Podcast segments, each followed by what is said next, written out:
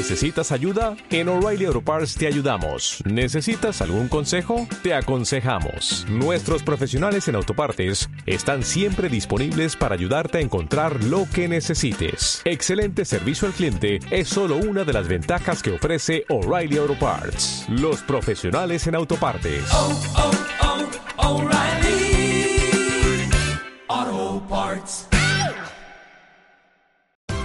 Esto es una producción de Mindalia Televisión y Mindalia Radio, audiovisuales sin ánimo de lucro de mindalia.com, para aportar conocimiento y crear conciencia. Mindalia.com, la primera red social de ayuda altruista a través del pensamiento.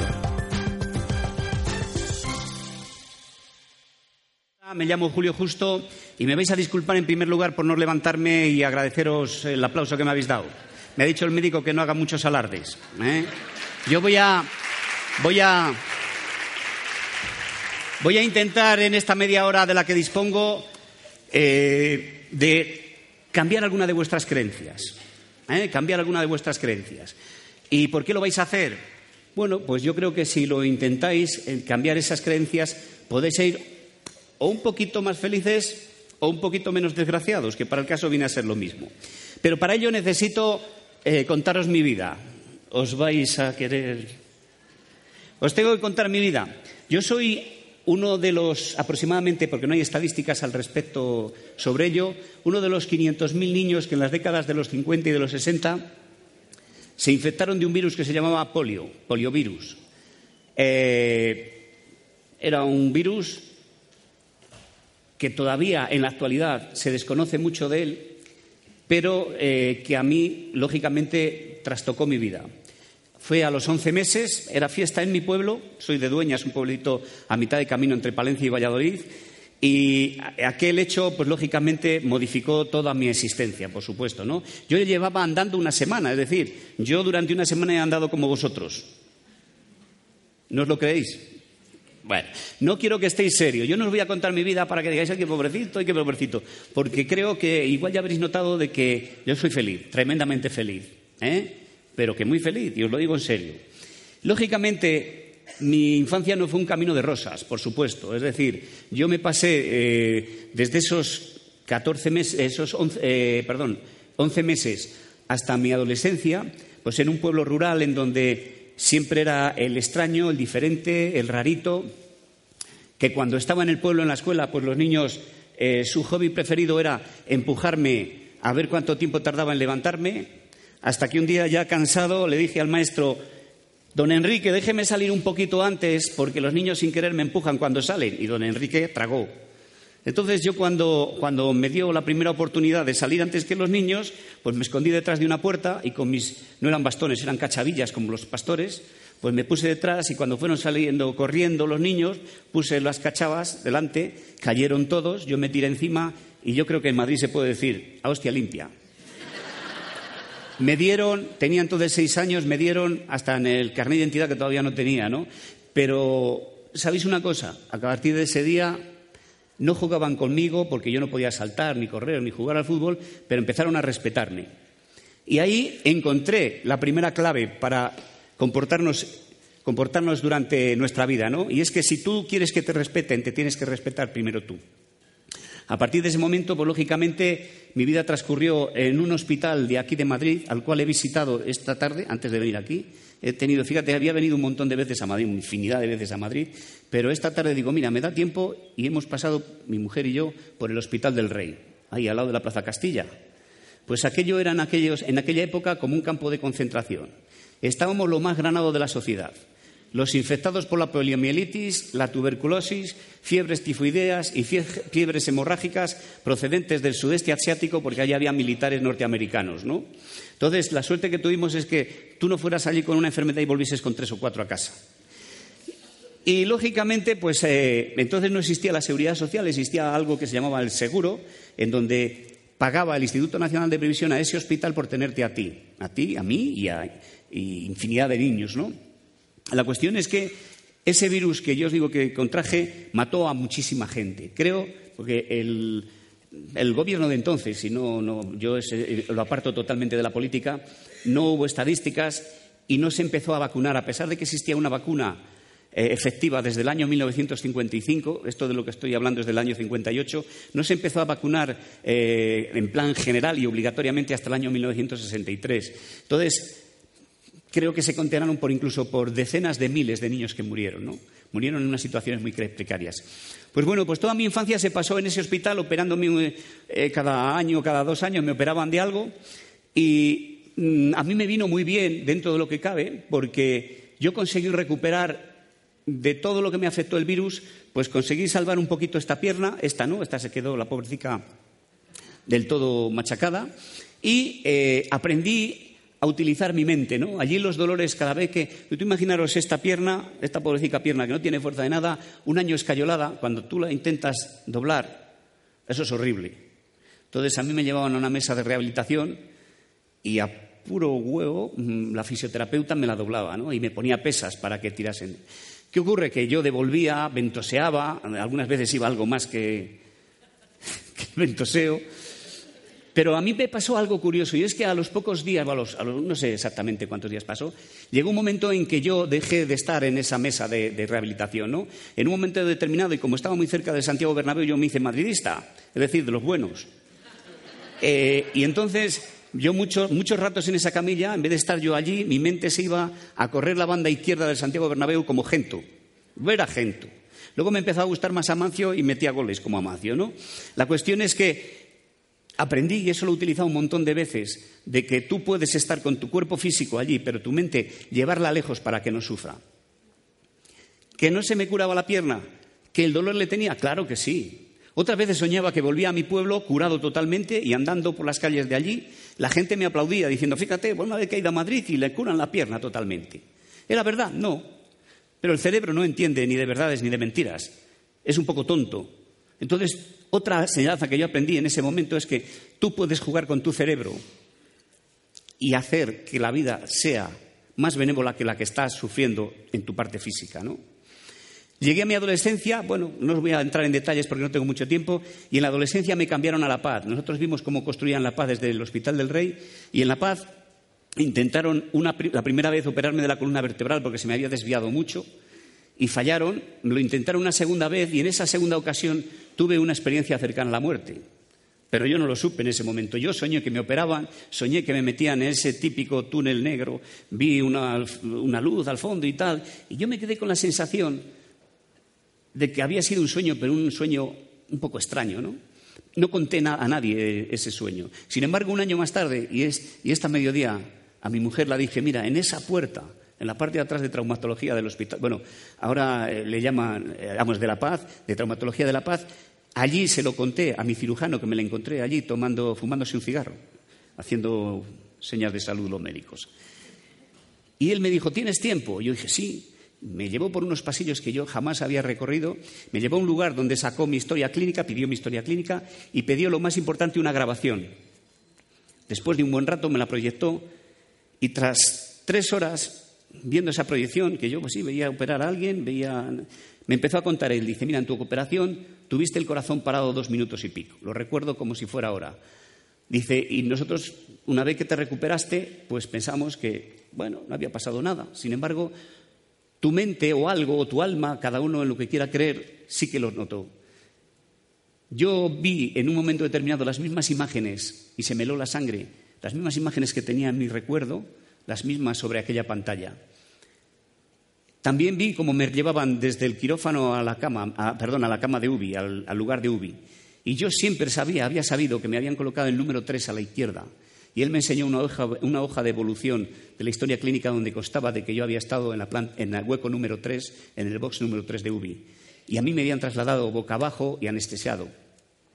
Mi alma, mi espíritu, eso que nos distingue a los seres humanos de los animales, los animales que no sean humanos, ¿eh? que también hay humanos que son muy animales, eh, huyó e hizo que a partir de ese momento mi vida cambiase radicalmente, pero radicalmente. Eh, esa experiencia me hizo que corriese, que corriese en la vida. Yo no quise ir a la universidad, terminé el bachillerato de entonces y no quise ir a la universidad y eso les costó mucho a mis padres, porque mis padres habían puesto mucho esfuerzo en ir del pueblo, de vivir del pueblo a Valladolid, y sin embargo eh, yo tenía prisa por vivir. Aprobé unas oposiciones para la Facultad de Medicina de, de, la Universidad de Valladolid y empecé a trabajar en un hospital. Pero posteriormente, como me gustaba la música, creé un grupo de música y estuve cantando por toda España, Francia y Portugal durante un montón de años. Pero luego después me picó la curiosidad de lo que sería trabajar para mí mismo, ¿no? de ser empresario. Y montamos un centro de negocios. En aquella época, en el año, en el año 86, 87, solo existían dos centros de negocio aquí en Madrid, uno en Barcelona y en el resto de España nada. ¿no? Y creamos un centro de negocios para Valladolid, el primero. Eh, posteriormente creamos una red de distribución también por España, Francia, Portugal, de más de 3.000 puntos de distribución. Pero luego me picó el deporte me picó el deporte y me convertí en jugador de baloncesto en silla de ruedas. Y volví a recorrer España y media Europa jugando al baloncesto en silla de ruedas hasta que ya me hice un poco mayor y los jóvenes me pasaban por todos los lados. Un deporte maravilloso del que aquí tenéis un ejemplo con el equipo Ilunio, no Fundosa, de, la ONCE, que es campeón de Europa, son unos cracks, ¿no? Pero no contento con eso, como me picaba también la curiosidad, me metí en la política y llegué a ser secretario provincial de un partido político en la provincia de Valladolid. Pero me di cuenta enseguida que los valores, las ilusiones y, ese empeño que tú pones en cambiar las cosas en un partido político es en el, sitio donde menos indicado puedes estar. Y entonces, y entonces lo dejé. Lo dejé y creamos una, asociación para el desarrollo humano y para las terapias alternativas. Y también eh, fui al mismo tiempo fui comentarista deportivo de televisión jefe de prensa y director general de un club, no todo al tiempo, ¿eh? os estoy haciendo un resumen, de un club deportivo de élite de nuestra ciudad, ¿no? Eh, y en esa asociación de desarrollo humano, un día recibimos una llamada de un individuo de Barcelona, Carlas, yo le llamo a Carlos, y dice, quiero dar un curso en Valladolid que se llama El plan de marketing de tu alma. dije, ¡ay, genial! Le mandamos venir, Concha y yo nos apuntamos al curso y ahí volvió a cambiar mi vida. Porque él, después de un fin de semana en donde te hacía regresiones, te hacía pruebas, eh, bueno, un montón de historias, llegó y a última hora del domingo me dijo, lo mismo que a otros diez que hicimos el curso, ¿eh? te debes de dedicar a contar tu vida a la gente. Yo puse cara así diciendo, ¿pero tú qué es lo que quieres? ¿Que me huya la gente? O sea, cada vez que me encuentre con uno le cuento mi vida. Pero tienes que buscar la forma a través pues, de, un libro, de escribir, de conferencias, de lo que sea, para transmitir a la gente algo importante. Y es que tú puedes eliminar los esques de la gente, las excusas de la gente. Alguien ha hablado antes que yo de las excusas que nos ponemos, ¿no? Y entonces yo empecé despacito a escribir un libro que, como os ha dicho la presentadora, se titula Que no te acojone la vida. Y el título me vino casi antes de empezar a escribirle. ¿eh? Yo dije, a tomar vientos. Esto tiene que ser muy sonoro. Y empecé a escribir capítulos, se les leía a Concha y Concha lloraba. La leí el segundo y Concha lloraba. Dije, ya no la leo más. que, lea al final, ¿no? Todo el que llore al final. La cuestión es que el libro salió, salió genial, se está vendiendo bastante bien, está en su segunda edición, pero yo me dediqué en cuerpo y alma a hacer un montón de conferencias como esta, las alargo más, casi llego a una hora, para transmitir qué es lo que yo hice muchas veces inconscientemente para transformar un niño solitario, sufriendo, triste, porque yo me pasé la infancia muy triste y yo pensé que había sido feliz, hasta que una, psicóloga amiga amiga me, dijo, haz una foto, ah, perdona, escanea todas las fotos que tengas de niño, amplía la zona de la mirada y verás a ver si tú has sido feliz. Y me quedé pasmado, porque no hay una foto de mi infancia en la que a mí se me vea sonreír. Tenía una mirada muy triste. De eso solo se dio cuenta mi abuelo, trinitario, y no tiene nada que ver con los macarras estos de ahora de, esta gente que hay por ahí. Que me llamaba cara seria.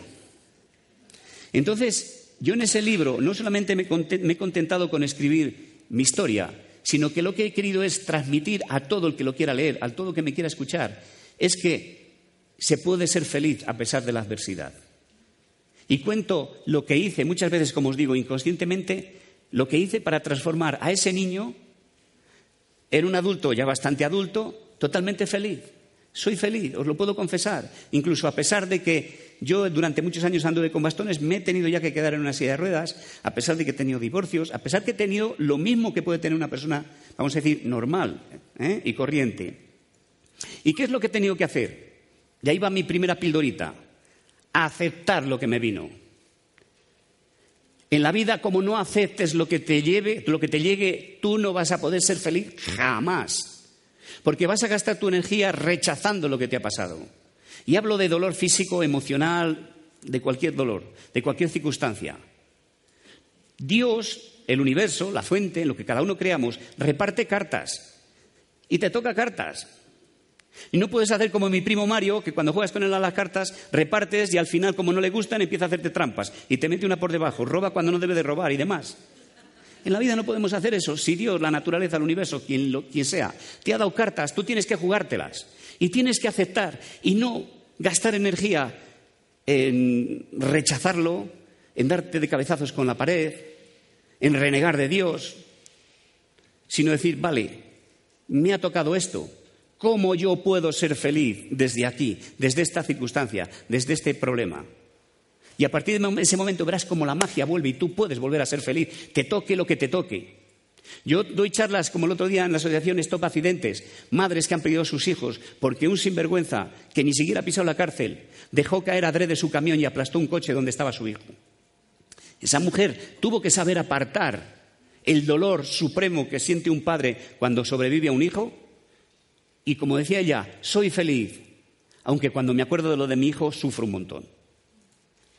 Acepta, acepta lo que te llegue, acéptalo. No sirve de nada rechazarlo. Es decir, la felicidad nos, confunden con la felicidad. Estamos acostumbrados a ver la felicidad encarnada en las películas americanas. ¿Eh? El chico besa a la chica con un fondo maravilloso en una finca tremenda, se acaba y hola, todos felices, magnífico. ¿Cuántos habéis visto de aquí Pretty Woman? ¿Cuántos más de diez veces? Bueno, Pretty Woman, ¿en qué consiste el final? Richard Gere, a pesar de que tiene miedo a la, altura, se sube con un ramo de flores donde está Julia Roberts y con la música de Roy Orbison, que me encanta. ¡Wow! Maravilloso. Acaba la película. Fenomenal. Y tú te das la vuelta en la cama y ves a tu mujer y dices, pues no es Julia Roberts. Y la mujer se da la vuelta y mira a un lado y dice, fíjate con lo como le huelen los pies. Pues no soy Richard, no es Richard, no es Richard Gere. ¿Entendéis? Pero ¿alguno habéis visto ya Pretty Woman 2? que no la han estrenado en Madrid. Os la cuento rápido. Se casan.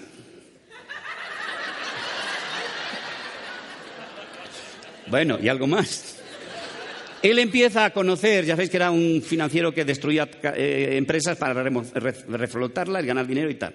Empezó a encontrarse con, antiguos clientes de su mujer y eso le empezó a causar problemas.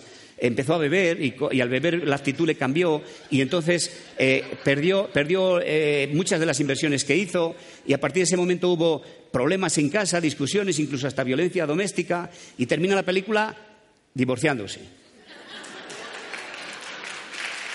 Por supuesto, por supuesto, por supuesto que no se ha estrenado, ¿eh? ni siquiera se ha hecho. Voy a mandar el guion. ¿Qué os quiero decir? Que la vida no es Pretty Woman 1, pero tampoco es Pretty Woman 2. Es decir, nuestra vida es unas veces Pretty Woman 1, otros momentos Pretty Woman 2, otra vez Pretty Woman 1, otra vez Pretty Woman 1, otra vez Pretty Woman 2. Entonces, lo que tenemos que hacer es que cuando llegue Pretty Woman, tengamos el momento Pretty Woman 1, disfrutarlo como si fuera el último segundo de tu vida a tope, a tope, porque yo puedo encadenar aquí, os puedo reflejar y os puedo enseñar de que lo que cambió mi vida fue saber que la vida y la salud en diez segundos se acaban. Es decir, los cojos, como digo yo, los discapacitados y gentes de mal vivir, os podemos indicar a los que estáis bien que tenéis que aprovechar un segundo, que vosotros podéis andar, saltar, hacer cualquier deporte, podéis hacer cualquier trabajo. Y llega un día y tenéis un uñero y decís, oh, yo no puedo ir a trabajar. Vamos, hombre. Vamos, hombre. Es fundamental. Es fundamental que disfrutéis los momentos Pretty Woman 1. Y cuando lleguen los momentos Pretty Woman 2, es para aprender, para buscar en vuestro interior todo lo que buscáis en la vida, porque está ahí, no está fuera. En mi libro, una de las frases que me quedó de puta madre, yo no sé, dice mi libro, la felicidad es una decisión interna que nada tiene que ver con lo que nos rodea. Y es la puñetera verdad. Pero nos han enseñado es que si te quiere tu mujer, eres feliz. Si te quieren tus amigos, eres feliz. Si tú quieren los compañeros, eres feliz. Si el jefe te da palmaditas, eres feliz. ¿Y si no? Tú tienes que decidir ser feliz. Y todo lo demás, todo lo que te rodea, te va a ayudar más. Pero si no te ayuda el exterior, tú tienes tu interior. Cultiva tu interior. Otro de, de las formas de ser feliz es trabajar tus sueños, trabajar esa energía, esos deseos ardientes que has tenido en toda tu vida. Cinco minutos, uno de propio no me tienes que dar, porque voy a acabar antes. Fijaos, yo he hecho tantas cosas en mi vida porque yo me he dado cuenta de que eso es lo que me hacía feliz. Ser funcionario de la seguridad social me daba dinero, pero yo no era feliz. Me hacía feliz la música, pero luego me hizo feliz la política y, y, el mundo de la empresa y el deporte, que es la etapa más bonita de mi vida, cuando más he disfrutado. He disfrutado con todo. Y he recuperado sueños. ¿Qué pasa con nuestros sueños? Y vosotros, la inmensa mayoría, sois más jóvenes que yo. ¿Sabéis qué pasa con los sueños que tenemos de adolescente o cuando somos jóvenes? Yo recuerdo que antes de empezar a trabajar en el Hospital Clínico de Valladolid, mi sueño era tener un BMW blanco. Y daba la paliza a todo el que se cruzaba en mi camino. Yo quiero un BMW blanco. Ya verás cuando tenga mi BMW blanco. Y venga el BMW. Y venga el BMW blanco. Me hacen fijo en el hospital. Llego a casa y me dice mi padre, tenía entonces yo 18 años, 19. Me dice, hijo, como ya vas a tener un sueldo fijo ya para toda la vida, qué contento, ¿eh? un sueldo fijo para toda la vida. Qué aburrimiento, ¿no? Dice, pues te vas a poder comprar un coche. Ah, un coche para un cojo es la liberación. Se rompe la distancia, que es lo que nos mata a nosotros. ¿Sabéis qué coche me compré? Fui a Basa, que es el concesionario Renault de Valladolid, uno de ellos, y les dije, ¿qué coche es el que dais más deprisa? Y me dijeron, un NR5 blanco. Digo, bueno, como es blanco, me sirve. Pero ¿sabéis? ¿Sabéis?